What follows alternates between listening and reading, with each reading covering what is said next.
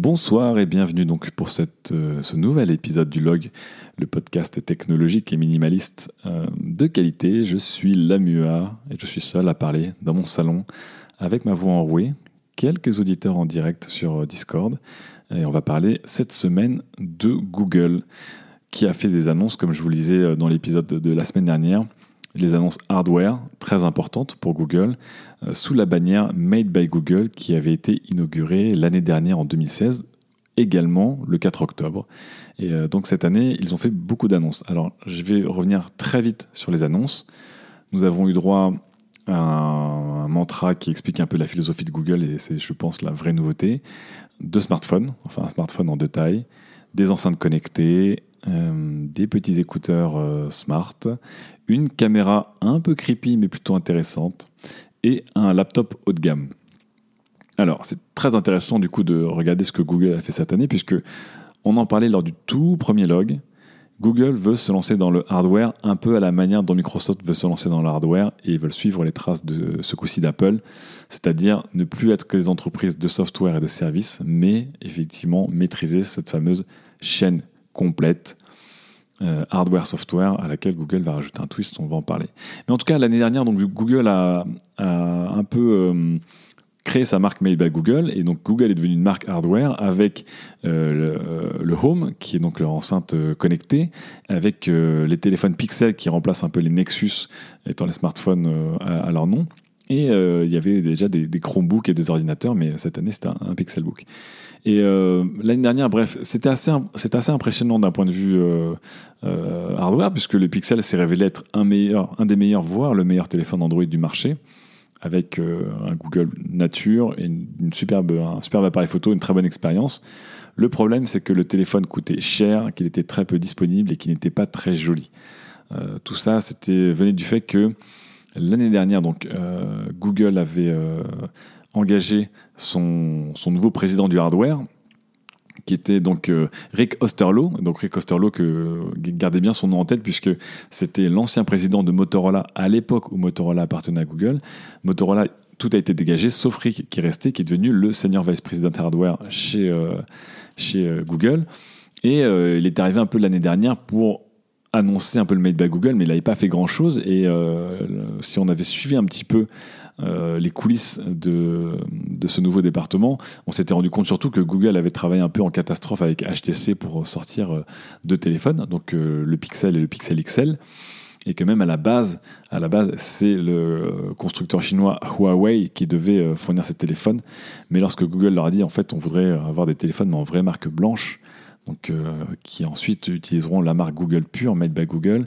Euh, Huawei s'était retiré, puisque je vous le rappelle, hein, c'est un constructeur extrêmement ambitieux qui est déjà numéro 2 mondial derrière Samsung. Et euh, donc, il s'était tourné vers HTC, qui, par contre, le constructeur taïwanais, après avoir été un géant du milieu, s'est écroulé ces dernières années et euh, a donc fabriqué en marque blanche ses pixels.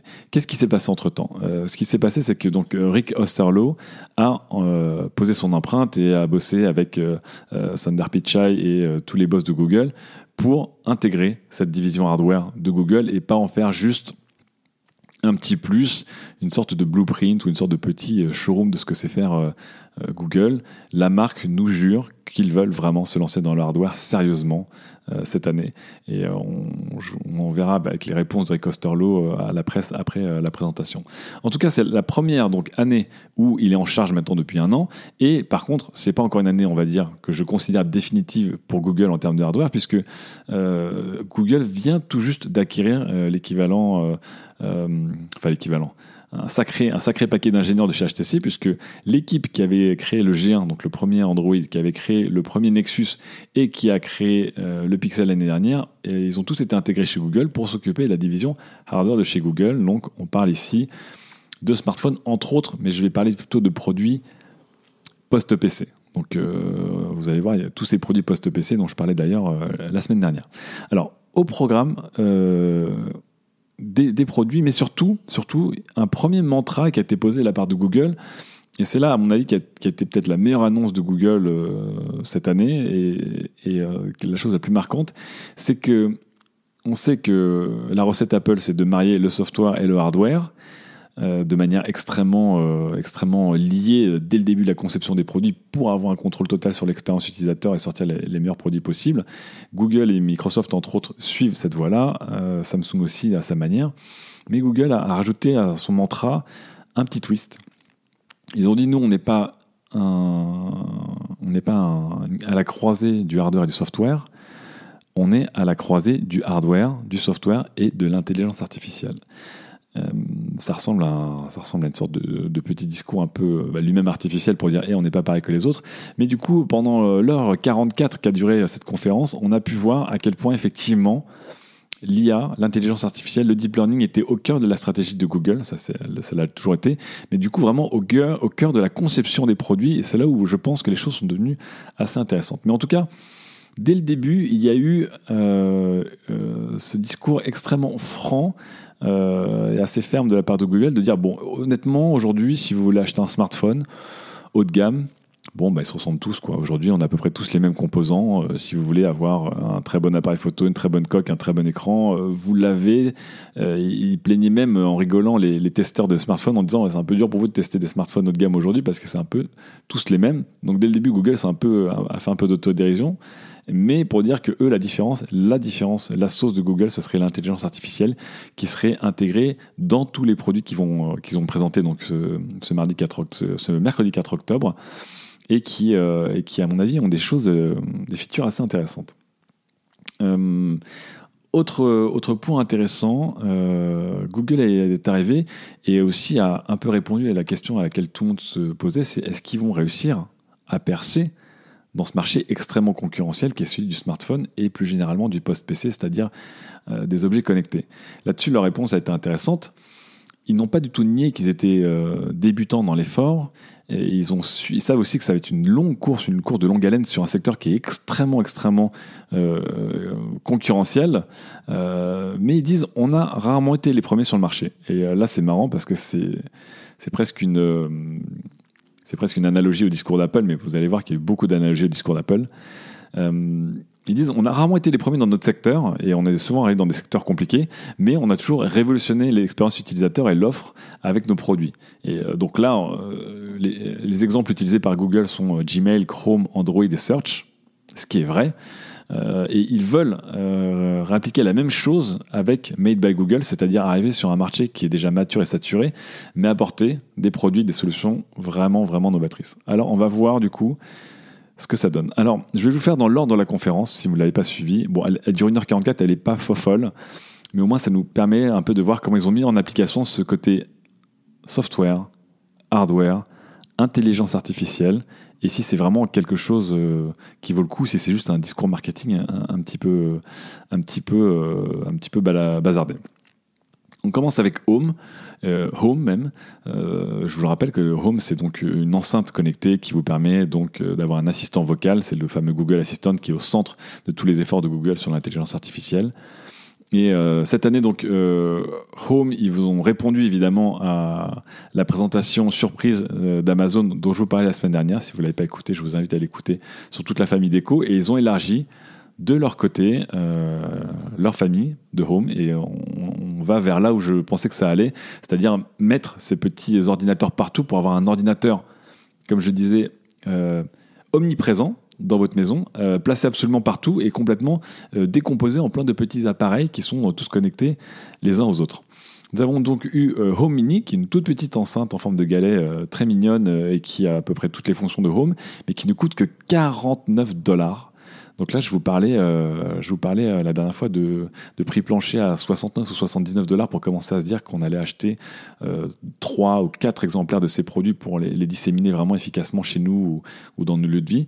Là, à 49 dollars, c'est vraiment un prix extrêmement bas pour un appareil qui en plus semble ne pas avoir fait beaucoup d'impasse, à part sur le son, euh, puisqu'évidemment l'appareil est beaucoup plus petit et moins perfectionné côté son, mais on est plus vraiment dans le petit produit d'appoint qu'on met partout pour écouter et pour répondre euh, aux conversations. Euh, de l'autre côté du spectre, puisque euh, le Google Home normal est aussi resté, donc on a le Google Home Mini en bas du spectre. Et tout en haut du spectre, on a le Google Home Max, qui lui, en fait, est littéralement vraiment porté sur le son et qui se place clairement en concurrent du HomePod annoncé par Apple, qui va lui aussi arriver en décembre. Il est placé à 399 dollars, ce qui est beaucoup plus cher.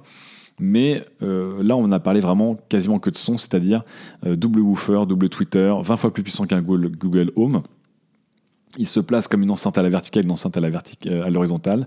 Euh, et par contre, il intègre, euh, il intègre Smart Sound, donc qui est encore une fois une application de l'intelligence artificielle de Google qui va dire OK, lorsque vous allez le poser, il va comprendre qu'il est dans une cuisine, dans une salle de bain, dans un salon, dans une chambre et des choses comme ça. Et en fait, il va, euh, euh, par exemple, euh, avoir un son différent pour un podcast ou pour la musique. Il va avoir un son différent s'il entend beaucoup de monde, donc il comprend que c'est une soirée. Il va avoir un son différent s'il sait qu'il y a un, lave-linge qui est en marche dans la même pièce, etc. etc. Et ça, vous n'avez rien à faire. Donc ça, c'est l'une des applications de, Google sur cette intelligence artificielle. Et d'ailleurs, d'ailleurs, avant même de, continuer, j'ai oublié de vous, de vous parler des quatre principes de l'intelligence artificielle selon Google. Donc, comme je vous le dis, contrairement à Apple qui a une approche assez, euh, euh, je dirais, conservatrice de l'intelligence artificielle, c'est-à-dire qu'ils essaient de, la contenir d'un point de vue hardware, d'un point de vue software, d'un point de vue philosophique. Chez Google, on, le sait maintenant, c'est du AI partout, partout, c'est complètement assumé. Ils veulent vraiment interagir dans votre vie euh, de manière parfois précognitive et ils s'en cachent pas, c'est parfois impressionnant. Et donc, les quatre piliers de l'intelligence artificielle selon Google et selon les produits made by Google, c'est donc euh, une interface conversationnelle et euh, sur les sens. C'est-à-dire qu'aujourd'hui, euh, l'intelligence artificielle ne doit pas interagir avec vous avec un écran tactile et un clavier. Elle veut interagir avec vous avec une voix et une conversation. Elle veut interagir avec vous avec un regard et l'œil. Et elle veut interagir avec vous avec vos gestes. Donc ça, ça va se voir dans, dans plusieurs produits. En deux, donc, c'est l'application dans les Google Home, elle va être ambiante et multi-device, multi-appareil. Ça veut dire que cette intelligence artificielle Google, notamment, va marcher de manière unifiée avec tous vos appareils Google en même temps sans que vous n'ayez rien à faire. Si vous avez deux Home et un téléphone et, d'autres, et un ordinateur ou un laptop, ils vont tous se connecter sur le même Google Assistant, sur le même compte. Donc ça, c'est euh, quelque chose, encore une fois, qui, euh, qui, rejoint mon idée d'ordinateur total et euh, décentralisé. Euh, ils veulent aussi qu'elle soit évidemment euh, contextuelle, totalement contextuelle. Donc elle va comprendre euh, si vous êtes sportif, elle va comprendre dans quelle ville vous êtes, de quelle nationalité vous êtes, dans quelle ville vous êtes par rapport à votre nationalité, elle va comprendre votre famille, elle va comprendre si vous êtes au, travail, en voiture, le type de, conversation que vous pouvez avoir avec elle. tenir un téléphone, c'est pas pareil qu'être au volant, par exemple. Ça, pareil, elle va le comprendre de manière totalement automatisée. Il n'y aura pas de gestion de votre part pour, pour gérer ce genre de choses. Et évidemment, c'est une intelligence artificielle, donc elle va euh, apprendre et s'adapter constamment sur, sur la durée. Et ça, c'est la, la, grosse force de Google et la, grosse avancée, c'est qu'évidemment, ils utilisent du big, big, big data pour euh, cruncher tout ça et que l'intelligence artificielle augmente. Donc voilà, tout ça, c'est appliqué dans les Google Home dont je vous parlais. Et par exemple, une des features qui m'a le plus impressionné dans les Google Home et qui va faire rigoler DAS dessus le 404, c'est qu'il y a enfin une, une option qui s'appelle le Voice Match. Voice Match, ça veut dire que votre voix va être reconnu par Google Home. Et ça veut dire que, par exemple, les différents membres de votre famille vont être reconnus par Google Home, vous ou vos enfants, par exemple, et les réponses vont changer suivant l'utilisateur. Ça veut dire que si un enfant fait une recherche sur euh, du cul ou du porn, par exemple, il comprend que c'est votre enfant, il n'y aura pas de réponse. Si vous faites une recherche sur euh, quel temps fait-il, il va vous donner du temps, mais il va donner des conseils suivant euh, peut-être ce que vous venez d'acheter. Si ce sont vos enfants qui veulent jouer, il y a une optimisation, une grosse optimisation de Google Home pour les enfants, pour du jeu, du quiz, etc. Il va répondre différemment, il va proposer des jeux. Et ce voice match, pour moi, c'était un des, gros stops dont on parlait dans Studio 404, c'est qu'on va pouvoir avoir une expérience différencier sur les Google Home suivant l'utilisateur qu'on est sans qu'on ait rien à gérer. C'est comme si on gérait du multi-compte en fait par la voix. Et euh, donc Das qui avait peur que sa fille puisse allumer, éteindre les lumières à la télé, etc. Il pourra évidemment limiter l'usage de sa fille à poser quelques questions, à avoir des jeux, mais elle ne pourra pas, par exemple, euh, avoir euh, le contrôle total. Ça, c'est quelque chose que je trouve extrêmement intéressant et qui pour moi était une des données à cocher dans les enceintes et les assistants vocaux pour en faire quelque chose de vraiment de vraiment pertinent avec l'usage qu'on a aujourd'hui, c'est euh, le, ce qu'ils appellent le voice match. Donc ça, pour moi, c'est très très très important. Donc voilà pour les Google Home. Euh, je suis assez impressionné par ce qu'a fait Google et je suis euh, je pense que je vais m'acheter un, ou deux Google Mini pour tester. Ça donne vraiment très très envie. je vais voir s'il y a un moyen de tester ça en comparaison avec ce que fait Apple. Mais il va falloir quand même tester tout ça et voir comment on je vais essayer de disséminer un, intelligence artificielle, un assistant vocal un peu partout chez moi. Donc, comme on le disait dans le, précédent log, on est en train de créer un, Jarvis maison comme, comme Tony Stark, mais c'est en train d'arriver. Et franchement, c'est plutôt. c'est plutôt, euh, euh, je trouve ça plutôt euh, impressionnant. avec ensuite toutes les craintes qu'il y a sur la vie privée, mais ça on en a déjà parlé avant avec Amazon et Alexa. Mais ce que m'a montré en tout cas Google avec Home m'a beaucoup plus convaincu que Alexa avec que Amazon avec Alexa d'un point de vue technologique.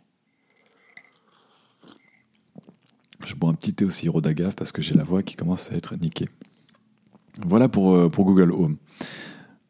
Donc, cette approche, encore une fois, AI, enfin intelligence artificielle, software et hardware, que, et surtout, surtout intelligence artificielle que, Google veut disséminer dans ses objets, elles vont le, ils vont aussi le faire dans un laptop et que c'est le Pixelbook donc, le Pixelbook, qu'est-ce que c'est? C'est un laptop, euh, genre un ultra laptop, euh, comme on commence à en voir beaucoup maintenant, c'est-à-dire euh, gris clair, aluminium, unibody, 1 kg, assez fin, écran 13 pouces.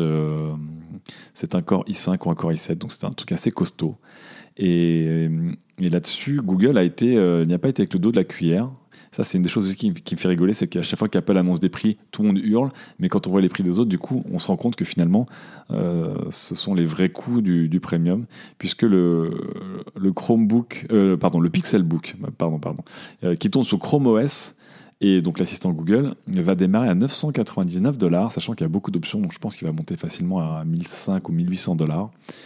Et il est livré avec un stylet et ce stylet coûte 100 dollars. Donc les gens qui rigolaient sur le l'Apple Pen, euh, ben voilà, euh, le stylet de chez Google euh, coûte aussi cher, même s'il promet un temps de latence divisé par deux. Ce qui m'étonne parce que l'écran n'est pas en 100 Mais bon, bref. Ce qu'on a montré encore une fois, c'est que ce Pixelbook, tout comme ressemble beaucoup au, au Pixel Phone, c'est que c'est un laptop par contre, il est sous Chrome OS avec les limites que ça engendre, mais il est compatible avec les applications Android. Il a un écran tactile de 12,3 pouces. Et c'est un succès. Euh, enfin, les sont Chromebooks sont des succès dans, l'éducation et les marchés à, haut déploiement, notamment aux États-Unis. Là, à voir. J'ai du mal à me dire que les gens visés par le, par le Pixelbook, donc des utilisateurs premium, parce qu'on parle quand même d'un ordinateur euh, qui démarre à 1000 dollars, donc c'est vraiment très très cher, on est dans le haut de gamme, vont utiliser un OS aussi limité que Chrome OS par rapport à Windows ou par rapport à iOS. Ça, pour moi, c'est une, euh, une grande question. C'est une grande question et je me demande vraiment euh, il y a de quoi, euh, il y a de quoi, comment dire, il y a de quoi satisfaire, satisfaire des gens. L'autre question aussi qui se pose avec le Pixelbook, c'est qu'il reprend toutes les comment dire il reprend toutes les ah ça a coupé. Non c'est juste retour. J'ai eu un petit plantage désolé pour les gens de Discord. Vous m'entendez bien là? C'est bon? Oui, on m'entend. Donc l'autre question qui se pose avec le, le Pixelbook, mais que je trouve du coup intéressante et qui est une question en général sur les laptops, et là-dessus j'aimerais bien avoir votre avis, c'est quelle solution dite laptop, c'est-à-dire un ordinateur un peu de travail avec une puissance décente et un clavier, est la plus séduisante pour vous aujourd'hui euh, Aujourd'hui, si je parle d'un laptop léger, premium, puissant avec un écran tactile, pour moi il y a trois options. Il y a celle d'Apple, qui est l'iPad Pro, parce que je vous rappelle que le MacBook et le MacBook Pro n'ont pas d'écran tactile, mais bon, après, voilà, ce sont d'autres options. Il y a Microsoft avec ses Surface Book, qui ont lancé un nouveau genre. Et maintenant, il y a euh, Google avec le Pixelbook, euh, qui est lui aussi un ordinateur puissant, mais avec ses spécificités. Et du coup, quand on tourne entre les trois, on se demande ce qu'on fait. Euh, L'iPad, il est sous iOS, c'est d'abord une tablette avec un clavier d'appoint, aussi, bon soit-il, mais qui est extrêmement puissant et qui aujourd'hui n'a rien à envier à un, MacBook ou un, laptop normal. D'un autre côté, on a le Surface Book qui est vraiment le plus proche de ce que peut faire Windows, c'est-à-dire on est sous Windows avec un processeur x86, et entre les deux, on a le Pixelbook qui lui a un processeur x86 euh, de chez Intel, mais qui est aussi euh, sur un OS différent qui est Chrome OS. Et on se retrouve dans des, choses assez. dans trois offres premium assez différentes, avec des points communs. Donc, encore une fois, euh, euh, des, services intégrés, du tout tactile, euh, et une grosse poussée vers l'IA pour le Pixelbook. Mais chacun, je dirais, ses limites et ses avantages. Chrome OS, pour ceux qui l'ont testé, je vois dans le chat, la TN4430 nous dit que Chrome OS est pas mal. Il y a des bons retours sur Chrome OS. Hein. C'est vrai qu'on est, on est aujourd'hui assez loin de, on est assez loin de, euh, bah, du Chrome plein écran qui était un peu les, dans les premiers Chromebooks et qui était vraiment très limitatif. Aujourd'hui, le fait qu'on puisse euh, installer des, des, applications Android, etc. On attend évidemment un OS unifié chez, chez Google. Hein. Je me demande pourquoi il n'y a toujours pas quelque chose comme le nom de code, c'est Medusa, mais en gros un Android pour tous. Mais, euh, mais voilà, on a, on a trois offres différentes que je trouve assez, assez intéressant. Tel 4130 qui dit Je vous parle depuis un, Chromebook avec Chrome OS. Comme quoi, comme quoi ça, existe. Mais euh, l'offre est intéressante. Le laptop est vraiment très beau. Euh, on, sent que là-dessus, Microsoft, Apple et Google jouent à peu près dans la même cour. Donc euh, le laptop a plus de 1000 dollars. Après, voilà. Pour moi, 1000 dollars, je ne sais pas si j'irai sous Chrome OS pour, pour plus de 1000 dollars. Il faudrait voir ce que ça donne. Alors, comme je disais, et TN 4430 le, le, le redit, c'est important. On peut installer des applis Android dessus. Mais moi, la limite que j'ai, c'est que on va pas se mentir, les tablettes Android, c'est nul à chier parce qu'il y a très peu d'applications Android qui sont vraiment repensées pour des grands écrans. Et c'est là-dessus que l'iPad a éclaté euh, les tablettes Android, là où l'iPhone, il y a une vraie concurrence avec les smartphones Android. Pour l'iPad, il y a énormément d'applications qui sont designées pour un écran entre 8 et 13 pouces. Sous Android, c'était une catastrophe. Là, j'ai encore une. Là, en ce moment, j'emprunte euh, une tablette Android de la JVTV pour mater du Netflix dans le métro, qui est la Shield Nvidia. Mais les applications, c'est un scandale. J'ai l'impression de faire un zoom x2 par rapport à un téléphone et basta.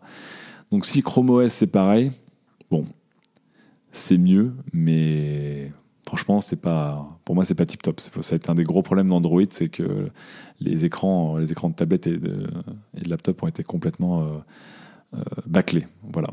Donc en tout cas, euh, à voir, à voir entre un iPad Pro, un MacBook, une Surface Book et les équivalents de Surface Book chez Windows ou le Pixel Book.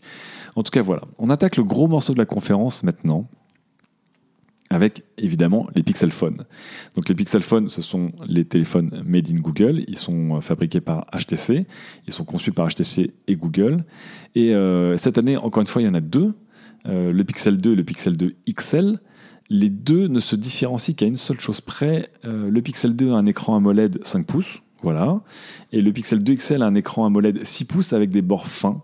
Alors attention, quand on parle de bords fins, on est loin du Samsung S8 ou de l'iPhone X. Ça ressemble plus à du LG V30. Donc c'est joli, mais ça change pas grand-chose. Euh, et c'est euh, voilà, c'est la seule différence entre les deux téléphones d'un point de vue euh, hardware, c'est la taille de l'écran.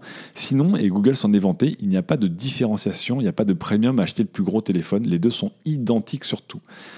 Alors je vous le dis, je vous la fais vite, hein, euh, ils sont euh, étanches IP67, euh, ils ont une carte eSIM qui est, une bonne nouveauté, c'est-à-dire qu'il n'y a plus de carte à rentrer ou à sortir de votre téléphone, elle est intégrée comme ça peut l'être sur certains ordinateurs, sur l'iPad Pro, sur l'Apple Watch 3. Ils ont des enceintes stéréo un peu comme l'iPhone. Ils n'ont pas de prise jack, ce qui m'a beaucoup fait rigoler, puisque l'année dernière, Google s'enorgueillait largement de dire Ah, bah, c'est marrant, on a une prise jack, on est plutôt cool. Cette année, ils ont, sont vite passés sur le fait qu'ils n'avaient pas de prise jack.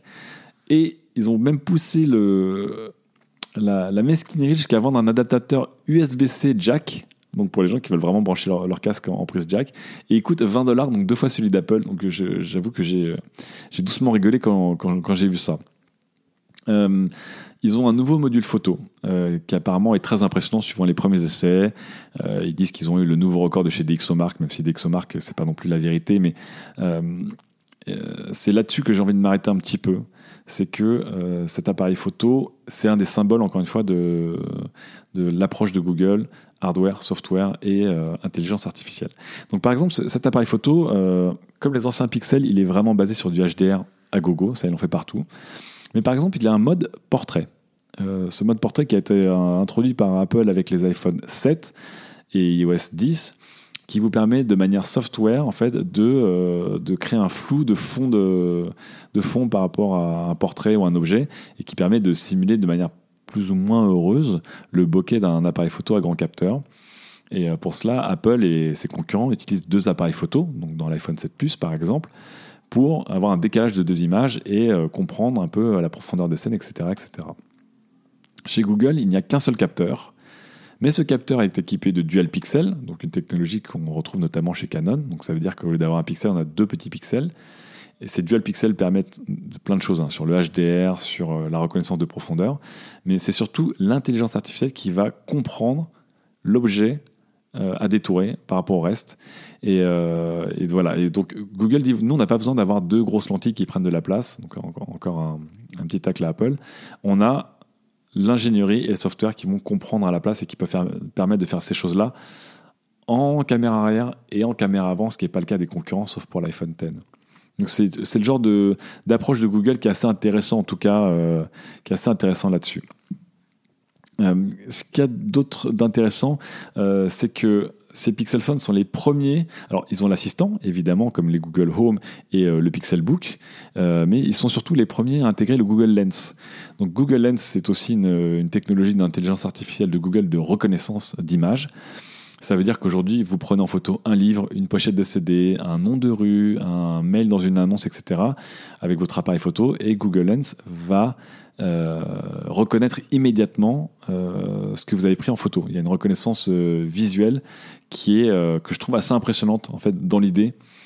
C'est de se balader, de voir une chanteuse ou une affiche, de la prendre en photo et il va lui lancer une search, etc. et comprendre immédiatement ce qui se passe.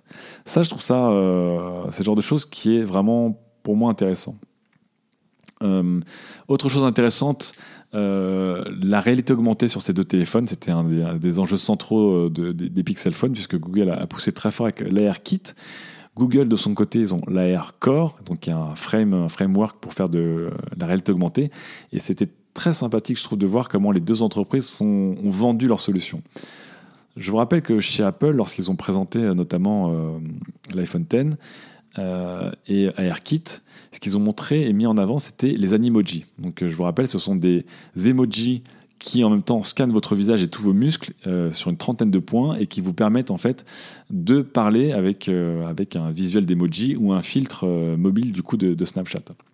Ça va impressionner pas mal de monde, moi ça m'avait vraiment impressionné. Là ce que fait là, ce que fait Google, c'est qu'ils n'ont pas d'animoji, mais ils ont des AR stickers. Ça veut dire qu'au lieu de. On peut se prendre en photo et au lieu de rajouter des petits stickers en 2D, on va pouvoir ajouter des stickers en réalité augmentée sur ces photos.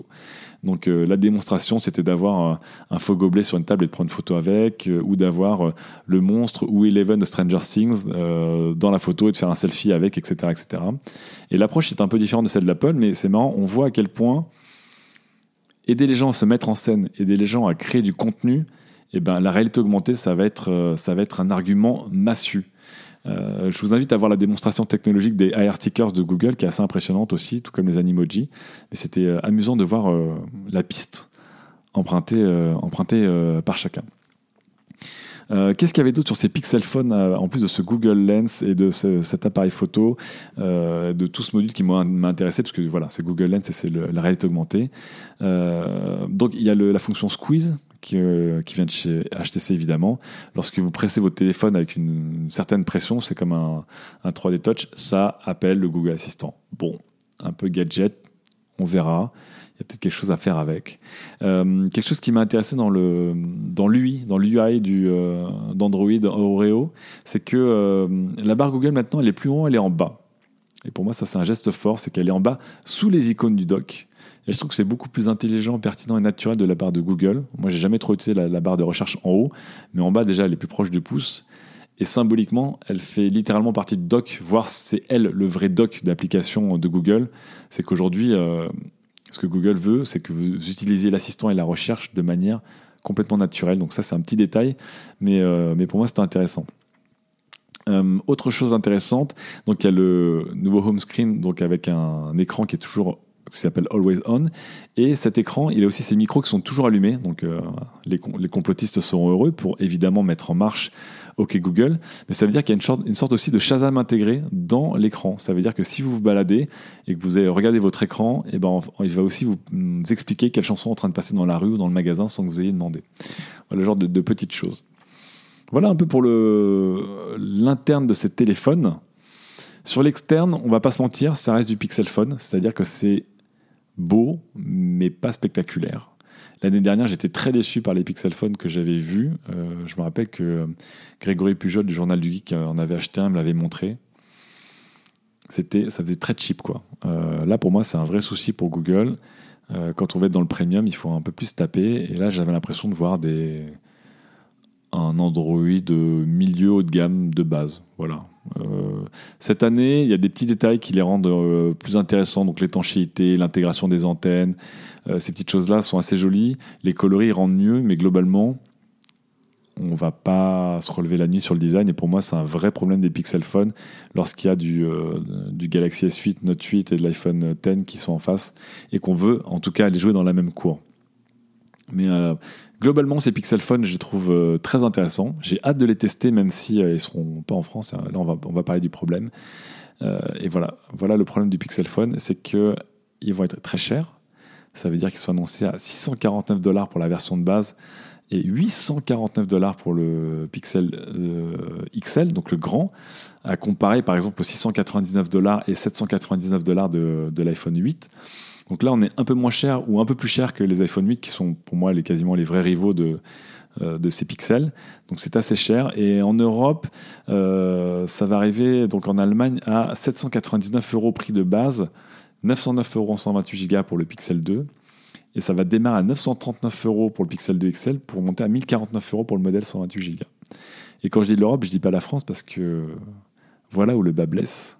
C'est qu'encore une fois, ces téléphones ne seront pas disponibles ils ne seront pas disponibles, ne serait-ce qu'un peu en masse. Euh, Google a annoncé une disponibilité dans six pays. C'est absolument ridicule. De tête, c'est euh, États-Unis, Canada, évidemment, euh, Australie, Inde, Allemagne, Angleterre. Voilà, six marchés. Et surtout, sur ces six marchés, ils n'ont même pas annoncé s'il y avait des deals avec des opérateurs, sachant que l'année dernière, il y avait très peu de deals avec des opérateurs. Donc c'est là où, pour moi, le grand problème de Google, il est, c'est que lorsqu'on veut concurrencer Samsung et Apple, il eh ben, faut avoir le réseau de distribution, c'est ce que je disais la semaine dernière. Donc je pense qu'il y aura des frustrations encore une fois, parce que ces téléphones, en plus, euh, on annonce déjà des stocks assez limités quand on, quand on en parle, en tout cas euh, avec Google, et qu'on voit les, les, les, premières interviews, euh, euh, donc Rick Osterlo, je vous rappelle, donc c'est le SVP hardware de, de chez Google, il, il s'en cache pas. Il dit on sait que ça va être une longue course. Il sait qu'aujourd'hui ils ils peuvent pas rivaliser là-dessus avec Apple et Samsung, mais il espère que dans une échelle à moyen terme, donc à peu près 5 ans, ils arriveront à en vendre en masse et se qualifier encore aujourd'hui de, de marché de niche qui vise et de distribution de niche. Ce qui, à mon sens, est compliqué, en tout cas, en 2017. C'est vraiment. Je. J'ai du mal à comprendre comment en 2017, quand on a un challenger et qu'on s'appelle Google, on n'arrive pas full force sur un marché comme le marché des smartphones et des enceintes connectées, qui sont les deux marchés les plus porteurs et les plus puissants de notre époque. Pour moi, on ne peut pas venir en disant oh bah notre site internet il le vendra sur euh, un prix premium sur euh, sur six pays seulement. Donc euh, je pense qu'ils vont en vendre très peu. Et ça veut aussi dire, quand on en vend très peu, que le brand awareness, qui est aussi un, air de guerre de ce milieu-là, va être très lent à, grandir. Ça va être très très lent pour que les gens comprennent que Google est une marque de hardware, euh, que Google est une marque euh, haut de gamme. Ça va être très compliqué. Ça va vraiment être très très compliqué. Donc, euh, encore une fois, comme je vous le dis, dans une conférence, il y a les annonces telles quelles et puis il y a les symboliques derrière. Et pour moi, au-delà des téléphones dont, on connaît les specs et que je pense qu'elles sont très bonnes, le vrai problème, c'est ça. Moi, la slide qui m'a fait le plus, qui m'a plus marqué sur les Pixel 2, c'était le prix, la dispo. C'est une catastrophe. Aujourd'hui, pour moi, c'est vraiment, c'est pas sérieux en fait. C'est pas sérieux. Euh, donc voilà pour les Pixel Phone. J'ai très envie de l'essayer. Franchement, j'ai très envie de les essayer et pour voir notamment l'IA et pour voir comment ils se marient avec euh, des enceintes écho et d'autres solutions et voir un peu comment tout ça se marie. Mais aujourd'hui, c'est très dur de dire à des gens acheter un pixel quoi. Ça coûte très cher, il faut l'acheter par correspondance, il euh, n'y a pas de subvention opérateur, il n'y a rien. Enfin, c'est c'est compliqué. Falae dans le chat me dit euh, ils font juste de la présence, ça ne les intéresse pas en fait le mobile. Eh bien si en fait le discours vraiment Falae, le vrai discours c'est qu'ils s'intéressent vraiment au mobile et je pense pas que on crée une marque, euh, on crée une gamme donc, euh, qui s'appelle Pixel et Home, et on embauche 2000 ingénieurs pour rien. Encore une fois, la question, c'est pas Google en train de faire un peu le Nexus et de, créer des petits euh, appareils, on va dire, un petit peu de, référence ou de trois appareils comme des Chromecast, etc., pour euh, pusher et, bumper avec des prix très bas leur, leur solution software. Là, si vous regardez la conférence, sur énormément de points, ils ont singé le langage d'Apple. C'était déjà le cas de l'année dernière, mais c'était encore le cas cette année. C'est-à-dire qu'ils se sont, euh, ils se sont masturbés, euh, comme Apple aime se masturber parfois, à dire ah vous savez, euh, juste pour le tissu et le fabrique utilisé par, pour les Google Home Mini, on a dû inventer nous-mêmes le textile pour avoir quelque chose qui soit solide et premium et doux, qui laisse passer le son. on a fait 150 tentatives différentes pour créer la palette de couleurs palette de couleurs qui, je vous le rappelle, chez Google est toujours très rigolote. Euh, il s'était foutu de la gueule de Doge l'année dernière. Cette année, c'est pareil. Euh, les Pixel 2 sont Kinda Blue pour le bleu, Simply Black pour le noir ou Clearly White pour le blanc. C'est rigolo. Mais voilà. En tout cas, dans le langage, c'était très Apple et, dans la manière de s'avancer, ils y vont pas, encore une fois, ils y vont pas pour dire euh, on, on, tente un petit truc, quoi. Euh, mais voilà, en tout cas, ça veut dire que tout n'est pas parfait et, que euh, sur le réseau de distribution, comme je disais la, semaine dernière, vous pouvez avoir les meilleurs produits du monde. Si le réseau de distrib et euh, le volume de fabrication il ne suit pas, ça pose un vrai problème. Et je pense qu'ils vont aussi avoir des problèmes de fabrication parce que aujourd'hui, en termes de constructeurs, c'est HTC qui est derrière. Et ça veut dire qu'HTC a les mêmes problèmes que tout le monde. Il faut acheter des écrans OLED que Samsung fournit, il faut acheter de la RAM, etc. Tout cela, il faut acheter des processeurs Qualcomm que tout le monde se partage chez Android. Tout ça, c'est compliqué. On continue avec la présentation. Euh, retour sur un peu les lunettes de réalité virtuelle assez rapidement. Donc, euh, je vous rappelle, ça s'appelle Daydream. Ce sont des lunettes de réalité virtuelle euh, qui vous permettent de mettre votre téléphone dedans. ils ont amélioré, si je ne m'abuse, l'angle de vue et la qualité des optiques. ils disent qu'ils ont plein d'applications. Ça coûte 99 dollars et moi, je n'y crois pas du tout, du tout, du tout, du tout. Aujourd'hui, personne ne veut mettre un casque de réalité virtuelle autrement que pour une expérience assez totale, assez forte comme du gaming ou des choses impressionnantes, c'est la réalité augmentée qui va passer par tout ça. On ne voudra pas avoir des lunettes de snowboard à se foutre sur la tronche, à trimballer avec notre téléphone pour des expériences. Je n'y crois absolument pas. Et ça s'est senti euh, dans la présentation, dans le segment sur le Daydream, c'est passé vite. Ils n'avaient pas grand-chose à annoncer et je pense qu'ils n'en ont pas vendu du tout et je pense que personne n'en a vraiment acheté parce que globalement, aujourd'hui, tout le monde s'en fout. À voir plus tard, mais aujourd'hui, tout le monde s'en fout. Euh, ensuite, deux petites surprises. Deux petites surprises. Un, les Pixel Buds, qui pareil m'ont bien fait sourire, puisqu'évidemment les Pixel Buds sont la réponse euh, de Google aux AirPods d'Apple.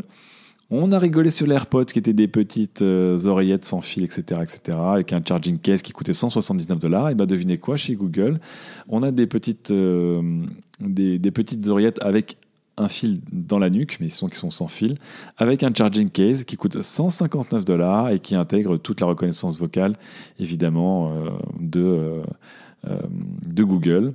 Donc ça m'a quand même fait rigoler. on a vu les démos, ça avait l'air d'être plutôt sympathique, mais en gros, ce sont des Apple AirPods made by Google. Il y a une démonstration d'intelligence artificielle avec une conversation, avec une, traduction en temps réel entre une employée suédoise et un employé américain. Et c'était du brousouf parce qu'en fait, c'est surtout le téléphone qui gérait ça. Sans, téléphone, évidemment, ces, euh, ces écouteurs ne servent à rien. Deuxième petite surprise de Google, c'était Clips. C'est une petite caméra qui ressemble à une GoPro pour, pour enfants et c'est une caméra semi-automatique, un peu comme c'était la mode il y a 2-3 ans, vous la clipsez un peu partout. Et en fait, euh, comme ces caméras semi-automatiques, elle comprend encore une fois avec l'intelligence artificielle de Google si une personne va sourire, s'il y a une nouvelle personne qui arrive dans son champ de vision, et elle va prendre des mini-vidéos euh, avec lesquelles vous pourrez euh, tirer des photos.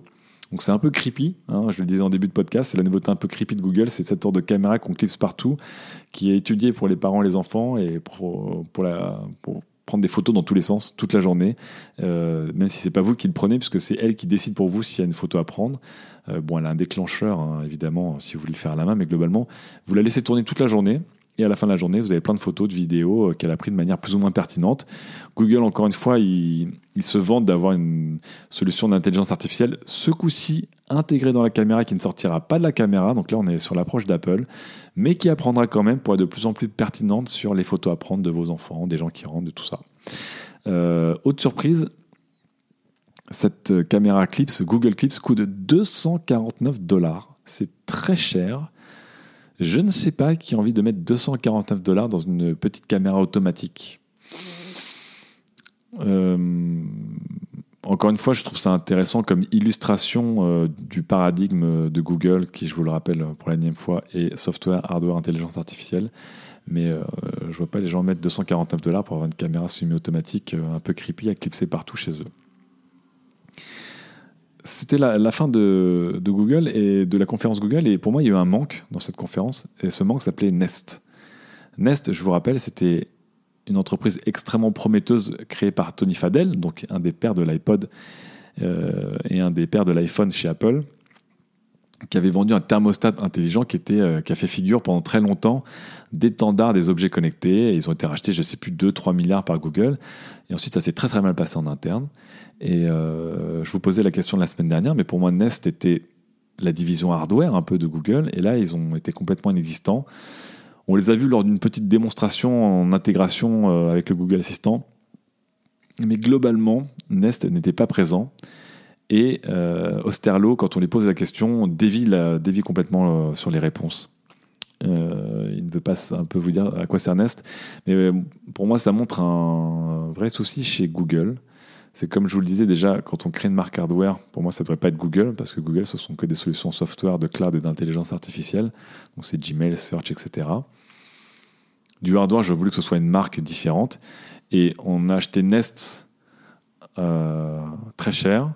Et on ne comprend pas aujourd'hui qui fait le hardware entre Google, donc Made by Google, mais qui n'est pas la marque, qui est le, si je n'abuse, euh, presque le slogan, et ou même un programme de, aussi de certification pour des accessoires, et de l'autre Nest, qui est un fabricant de hardware qui appartient à Google, qui coûte cher, qui fait des produits euh, basés sur l'IA, le deep learning, le cloud, le big data, tout ce que vous voulez, et qui est un peu mis au placard.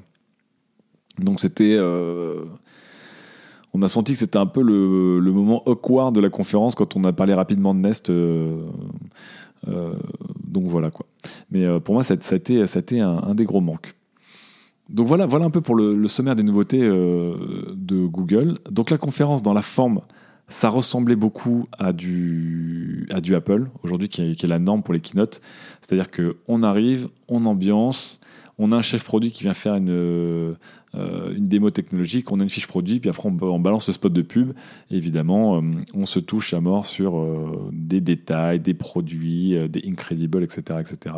Là-dessus, Google a clairement, clairement assumé le fait d'aller en frontal avec Apple sur son langage de communication, en tout cas, vraiment sur le langage de communication.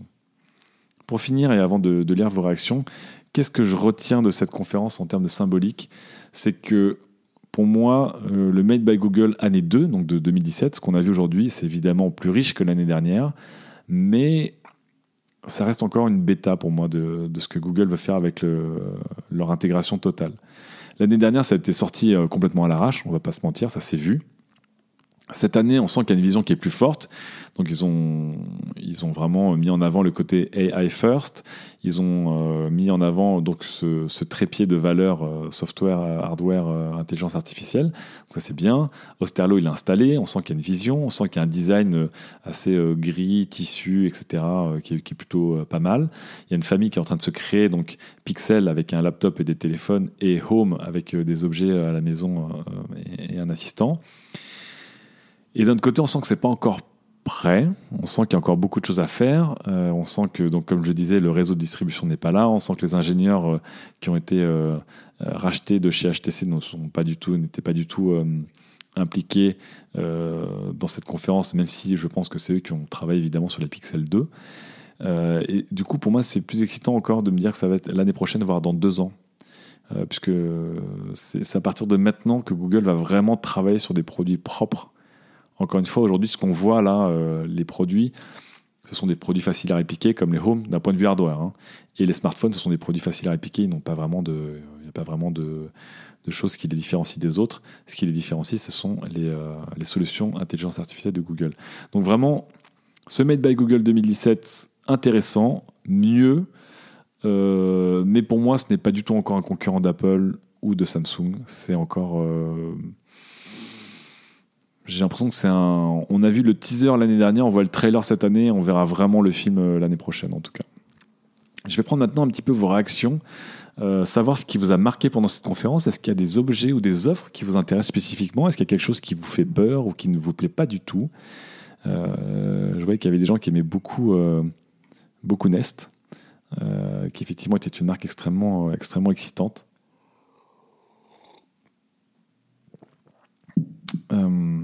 Alors, est-ce qu'il y a des produits ou des choses qui vous ont excité ou qui ne vous ont, au contraire, pas excité du tout sur cette conférence Made by Google du 4 octobre? Je vois qu'il y a des gens qui sont en train d'écrire dans le Discord. Euh, donc TN 4430, donc, qui, euh, qui est déjà intervenu tout à l'heure, euh, qui cet auditeur qui est lui-même un Chromebook, nous dit en vrai, j'aime bien ce que fait Google, donc je suis assez chaud pour le Pixel XL2 et le Pixel Book. D'accord, donc là, là c'est la solution Pixel, c'est d'avoir le smartphone et le laptop. Christophe Borza qui nous dit que la France est encore oubliée. Totalement, c'est vrai. je connais pas bien l'état du marché français par rapport notamment au marché allemand et anglais, puisque les deux seuls pays qui reçoivent, euh, qui vont recevoir tous les produits, je crois que les Google Home vont être euh, assez largement distribués, mais les Pixels seront moins distribués, c'est l'Allemagne et l'Angleterre. Donc euh, ouais, pour nous Français, c'est un peu c'est un peu triste quand même, c'est un petit peu triste. Euh, Shibani nous dit J'aimerais voir ce qu'apporte le stylo sur le, sur le Pixelbook. Bah oui, moi pareil, question pareil, parce que honnêtement, sur l'iPad, j'étais impressionné. Euh, sur le Surface Book, j'étais impressionné. Donc il y a, du beau software, du beau matériel. Et ça. Enfin, qui aurait cru qu'en 2000, à partir de 2015, parce que c'est sur Facebook qui a un peu euh, modernisé tout ça, le stylet serait, reviendrait à la mode et qu'on en aurait chez Samsung, chez Apple, chez Microsoft et chez Google. En tout cas, dans les démos de Google, c'était pas impressionnant du tout, parce qu'on voyait quelqu'un qui surligné une image pour, pour dire Ah, j'ai bien aimé cette image. Et Google la reconnaissait. Je fais Bon, bah super. Mais euh, ce que je trouve intéressant, c'est que, euh, comme je vous disais, c'est un stylet qui a 10 millisecondes de latence, donc c'est très très court, mais qui en même temps est, sur un écran à 60 images par seconde. Donc euh, moi, le wow effect de l'iPad avec son écran 100 Hz me paraît plus évident. Et après, ils ont aussi un problème de, software, puisque encore une fois, on est sur Chrome OS avec des applications Android. Je ne sais pas s'il y a des choses extrêmement excitantes qui existent pour ce euh, stylus à 99 dollars, je vous le rappelle. Euh, nous dit Je pense qu'Apple a de l'avance sur le stylet et que ça va être difficile de le concurrencer. Ouais. même, enfin après, bah, si, vous avez vu le, stylet de, Microsoft, il est très très bien. C'est juste que ce qui est fort chez Apple, c'est que sur l'iPad, il y a ce fameux écran 100 Hz, sa fréquence euh, variable et le stylet. Les deux en même temps sont très très forts en fait. Euh, Lio nous dit euh, Personnellement, je trouve ça dommage que Google fasse du Chromebook encore un autre objet haut de gamme, alors que les prix très bas en faisaient sa force. C'est vrai, c'est un bon point. Euh, comme je le disais dans, plus tôt dans le log, le Chromebook a été un, pas un carton, mais un succès bien plus gros que ce que les gens auraient pu l'imaginer, notamment dans l'éducation parce qu'il était vendu, les ordinateurs étaient simples, facilement locables, facilement déployables et ne coûtaient pas cher. Là, encore une fois, on est sur un ordinateur Chrome OS qui débute à 1000 dollars euh, ils avaient déjà tenté euh, un Pixelbook, hein, euh, Google, il y a quelques années. Je vous rappelle qu'il commençait, si je ne m'abuse, à 1299 dollars, qui avait un écran absolument incroyable à l'époque et qui a fait un four absolument prévisible à l'époque, puisque on avait un OS qui ne servait à rien, il n'y avait pas d'application pour un, ordinateur qui coûtait très cher avec un bel écran. À voir si le Pixelbook 2017 va changer, en tout cas, va changer la donne.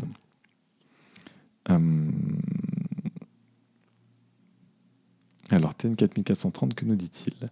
Le vrai problème, effectivement, euh, celui que tu évoques, euh, c'est le problème des applications adaptées. Bah ouais. Moi, euh, Chrome OS, pour moi, c'est une vraie question. Hein. Windows, on le connaît par cœur. iOS, on le connaît par cœur. Chrome OS, pour moi, ça reste un vrai point d'interrogation. Est-ce qu'on va avoir des applications vraiment, vraiment pensées pour cet OS J'en suis, suis pas sûr. Moi, le, de tous les objets, en gros, Google Home, j'y crois très fort. Le Home Mini à 49 dollars, pour moi, c'est comme le Chromecast à 35 dollars. Ça va mettre le pied à l'étrier à beaucoup, beaucoup de personnes. Donc j'y crois très fort. Les Pixel Phone, j'y crois moyennement. Je pense qu'ils vont être très, très bien reçus, que ça va être des très, très bons téléphones. En plus, avec un Android pur, etc. Mais ils vont pas du tout changer la donne par rapport au paradigme des Pixels de l'année dernière. C'est-à-dire des téléphones, des succès critiques, mais des fours commerciaux parce que cher et très peu disponible. Euh, les AirBuds, j'y crois très peu parce que leur succès, il est euh, mathématiquement lié au succès des Pixel Phone. Je vois pas des gens acheter des, Google Airbuds, euh, donc ces écouteurs, euh, sans avoir l'appareil qui va avec. Le Pixel Book à 999 dollars, j'y crois très très bof, même si d'une certaine manière, Google ne fait qu'élargir son offre par rapport à ses laptops pas chers, les Chromebooks qui marchent bien. Le Clips, je n'y crois pas trop. Et Dream, Daydream, je n'y crois pas du tout. Voilà à peu près ce que je pense des produits en 2017 de, de Google en tout cas. c'est là-dessus qu'on va terminer ce log de cette semaine, donc qui revient et qui débrief, qui est mon débrief de la conférence du 4 octobre 2017 de Google, le Made by Google 2017, avec des produits les produits en eux-mêmes, comme je vous le dis, hein, il n'y en a pas beaucoup qui m'ont vraiment 100% convaincu. Ce sont des bons produits, mais je ne suis pas convaincu. Ce que je trouve vraiment intéressant, vraiment, vraiment intéressant, et c'est ce qui a été dit au tout début, c'est cette intelligence artificielle appliquée à tout. Qui va être appliquée aux enceintes connectées pour reconnaître votre voix, la musique, le type de pièces dans lequel ils sont, euh, et le type de réponse qu'ils vont vous donner suivant l'utilisateur que vous êtes et, euh, l'environnement dans lequel vous êtes. Euh, c'est cette intelligence artificielle que vous allez retrouver dans le Google Lens intégré dans les téléphones qui va vous permettre de reconnaître visuellement ce que vous pouvez voir et lire. Donc ça peut traduire les choses en temps réel, ça peut reconnaître des marques, ça peut reconnaître des mails, ça peut reconnaître des pochettes d'albums, ça peut reconnaître des personnes. Donc là-dessus, encore une fois, l'intelligence artificielle vraiment poussée dessus. C'est ça, moi, qui, que je trouve le plus je dis pas le mieux, parce qu'encore une fois, on a encore euh, cette question du débat est-ce que cette intelligence artificielle est bien? Mais je trouve que c'est ça qui, pour moi, signe effectivement la vraie patte de Google par rapport à, Apple et Samsung c'est que c'est leur facteur différenciateur. C'est ça qui va les faire avancer, c'est ça qui va leur permettre de créer une gamme cohérente avec une image propre et surtout une gamme qui va être extrêmement intégrée quel que soit l'appareil. Et c'est là où je pense que Google va être très très fort et peut-être plus fort qu'Apple, même sûrement plus fort qu'Apple ou qu'Amazon, c'est qu'on va voir des laptops, des téléphones, euh, des enceintes et même des objets d'autres marques qui vont tous communiquer ensemble où qu'on aille, quoi qu'on fasse. Donc que vous rejetiez ou que vous embrassiez cette vision, objectivement, c'est une vision qui est très très forte. C'est une vision qui est très forte, qui a une identité forte, que les gens comprennent facilement et qui est différenciatrice et que je pense aujourd'hui, seul Google peut exécuter, euh, peut exécuter correctement. Je pense qu'Apple, ça va être moins.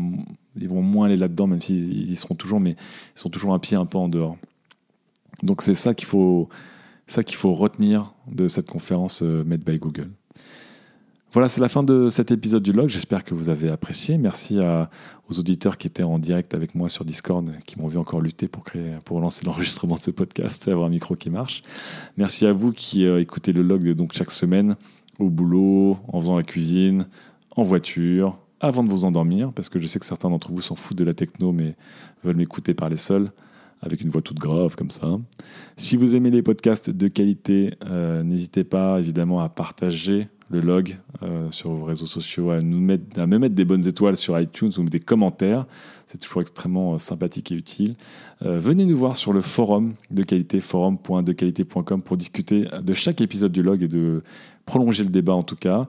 Et si vous voulez nous soutenir, nous avons évidemment un Patreon. vous cherchez patreon.com slash qualité et vous pourrez nous aider, ça nous fera très plaisir. Merci beaucoup et on se retrouve la semaine prochaine pour un prochain épisode du log. Ciao